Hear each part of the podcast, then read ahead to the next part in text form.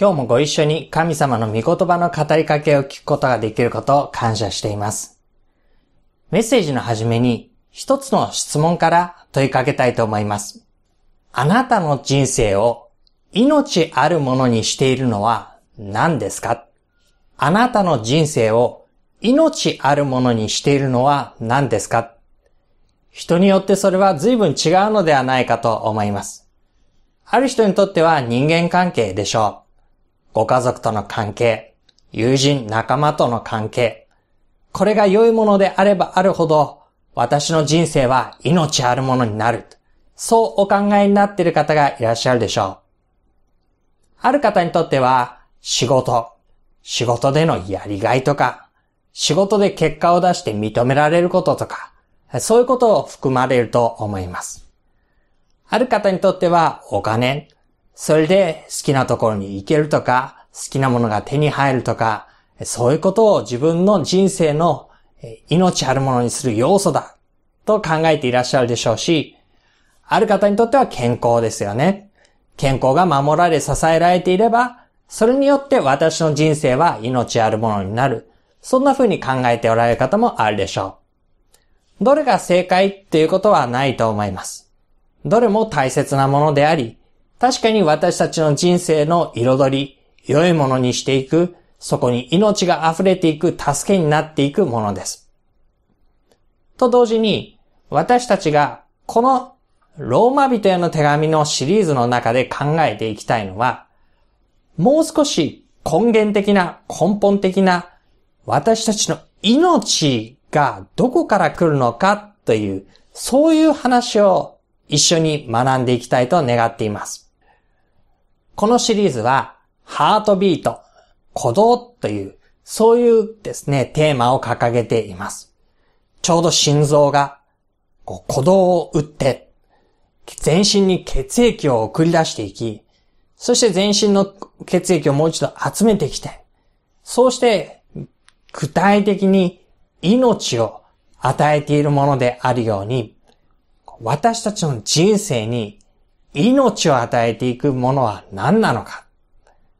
それは目に見えるお金や健康や人間関係や生きがいややりがいやそういったこと以上に根源的なものとしてそれは一体何なのか。どこから来るのか。それはどういうふうに私たちの人生に影響するのか。そういうことをこのシリーズで見ていきたいと思います。今日から始まる1、2、3、4、5、6回シリーズになります。10月半ばまで続きますので、ぜひ興味を持って、関心を持ってご一緒にこのことに取り組んでいきましょう。私たちの人生を命あるものにしていく本当にそれは何なのか、どのようにしてなのか、そのことを見ていくことにします。そのことを私たちが知っていくならば、目に見えるものに左右されない歩みを手に入れることができるわけです。例えば先ほど言ったような事柄、5年したら、10年したらどうでしょう？当然変わっていきますよね。私たちが置かれている歩み。5年前、10年前、今のような生活を想像したでしょうか？随分違う歩みをしているのではないでしょうか？同じようにこれから5年10年したら、私たちの健康も変わってきます。お仕事も変わっていくでしょう。人間関係も様々に動いていくはずです。でもそういう変わっていくものの中で、なお変わらずに私たちの人生を命あるものにする。そのことを見ていく中で、揺らがない歩みですね。浮き沈みがしない。不安定に波にもてあそばれることのない。揺らがない歩みを手に入れることができる。そんな歩みをこの6回の学びの中でご一緒に見つけていきたいと思っています。では早速聖書の本文に入っていきましょう。このローマ人への手紙はパウロという人物がローマの人たちに向けて書き送った手紙です。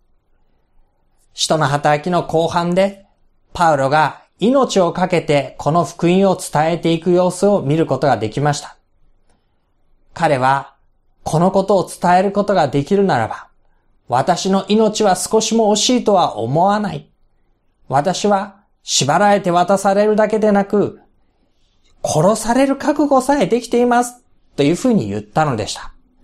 そんな思いをしてまで、彼は、イエス・キリストの福音を伝えたいと願ったわけですね。ローマの人たちに対してこの手紙を書き送るとき、彼は、私はあなた方に返さなければいけない負債があります。それはこの福音を伝えることです。どうにかしてあなた方のところに行ってこれを伝えたいんです。でもその前に手紙を書いて書き送ることにします。そう言ってこの手紙をしたためました。パウロはもちろん使命を持ってそこに使わされていって神の福音を語っていたわけです。ちょうど王様が家来に行ってこい。私の代わりによろしく頼むよ。そう言って出かけていってその役割を果たす。それがしもべ家来の役割でした。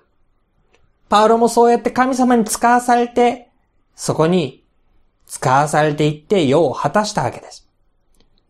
と同時に、彼にとっては、この中身も大事なものでした。中身が良いものだからこそ届けて、良いものだからこそ受け取ってもらって、良いものだからこそそこでその人のためになるものとして花開いていくこと、それを願っているわけです。渡しましたよ。はい、終わりです。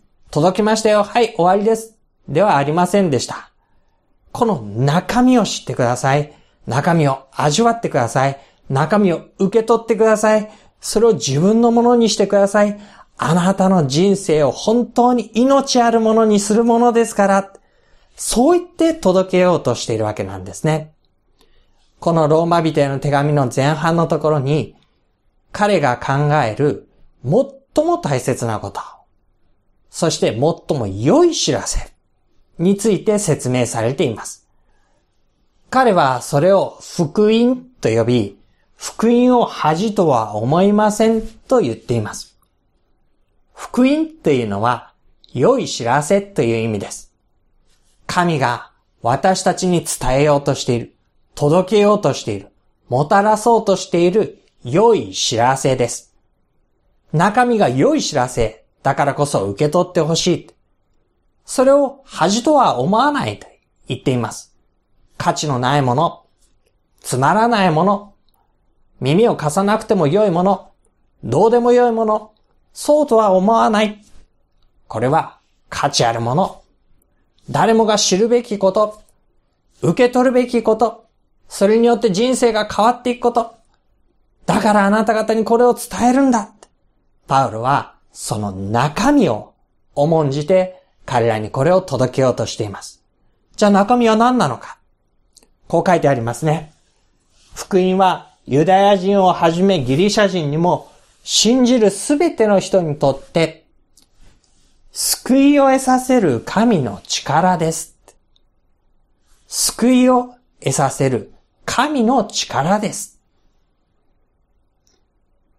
この福音というのは、救いを得させる神の力。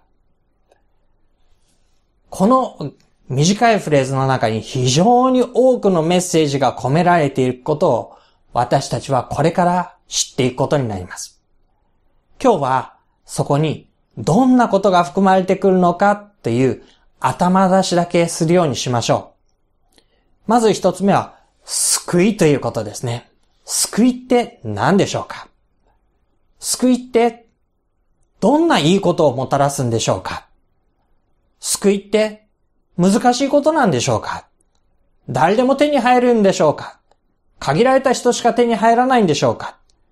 救いって私たちの歩みをどう変えていくんでしょうか？救いっていうことを理解していきましょう。また救いを得させる神の力だと書いてあります。神の力。神様はどんな力でそのことを成し遂げようとしておられるのでしょう。具体的にどういう事柄を通してそれを実現されたのでしょう。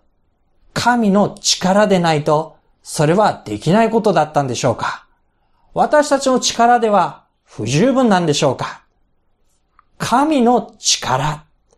神は何故に、どのようにして、私たちに、そのことを理解していきたいと思います。福音。神の技、神の力ということですね。さらに、福音のうちには神の義が掲示されていますというふうに出てきます。神の義神の義って何でしょう？その義は信仰に始まり信仰に進ませるからです。神の義というのは正しさという意味合いですね。神様が義とされること、正しいとされること、良しと認められること、それはどういうことなんでしょうか？神様の基準ってどういうところにあるんでしょう？何を良しとして何を良しとしないのか？神様は何を喜ばれて何を喜ばれないのか？その基準は私たちにどう当てはめられるのか？神はその義をもって私たちをどうご覧になっているのか神の義ということも理解したいと思います。さらには、信仰に始まり信仰に進ませるんだと言いますね。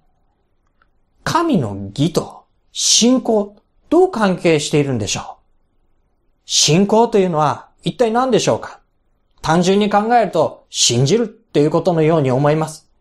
じゃあ、何を信じるのでしょう？どんな風に信じるのでしょう？信じたら何が変わるのでしょう？信じ続けることが必要なようです。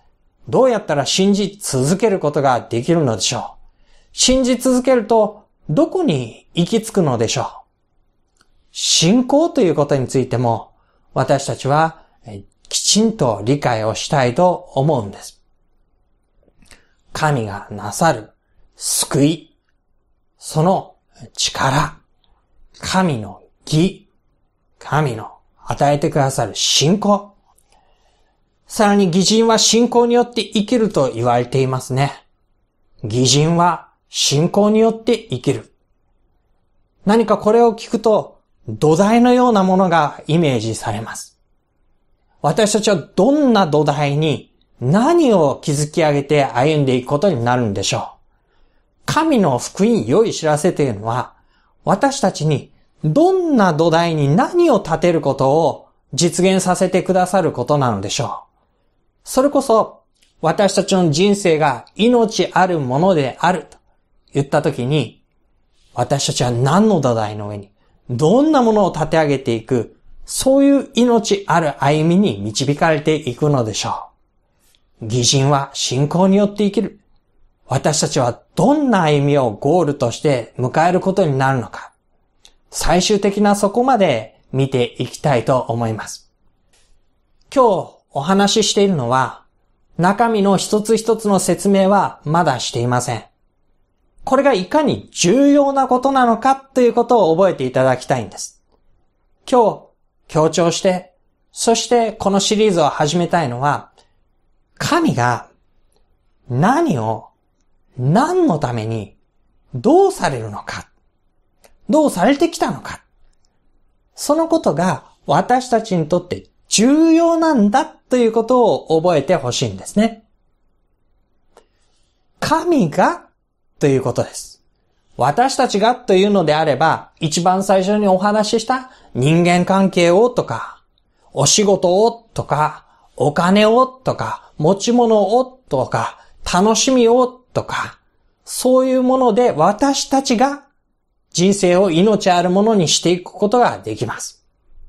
確かにそれは大切なことで、私たちにとって欠かせないものです。でも同時に変わっていくものです。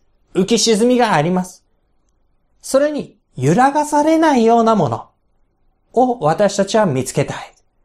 で、それこそまさに神が何のために何をどうされて私たちに関わられているのか？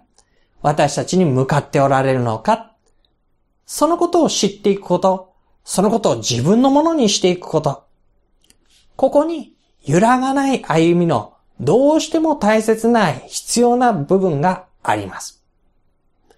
そのことを聖書は語りかけ、パウロは語りかけ、神のもたらす良い知らせだと言っています。それをぜひ、あなたのものとして受け取っていく、その心の準備を今日したいと思います。ぜひ心の中に一枚の紙を思い浮かべていただいて、そこに書き記してほしいんです。神様が私に教えてくださる揺らがない歩み、そのことについて知りたいです。その講座に申し込みます。2021年9月5日、中澤信之、申し込み書を書いてほしいんです。目に見える歩みではない。目に見えない歩みに私たちの歩みの土台を置くために、ぜひ私は神様が教えてくださることを知りたい。このローマ人への手紙の学びは6回続きます。毎週毎週聖書のお話をしていきます。そこから先ほど挙げた救いとは何なのか神が力を持ってなされるのは何なのか神の義ってどういうもので私たちにどういう救いが及ぶのかそのことを理解していきましょう。毎週礼拝でそれを聞くことができます。録画もあります。録音もあります。一時停止をして巻き戻して聞き直すこともできます。メモを取りながら、あるいは考え事をしながら、もう一度進めていくこともできます。何度でも聞くことができます。ぜひそのようにして、私たちにとってとても大切な、私の人生は、何によって命あるものにされるのか、そのテーマを見ていきましょう。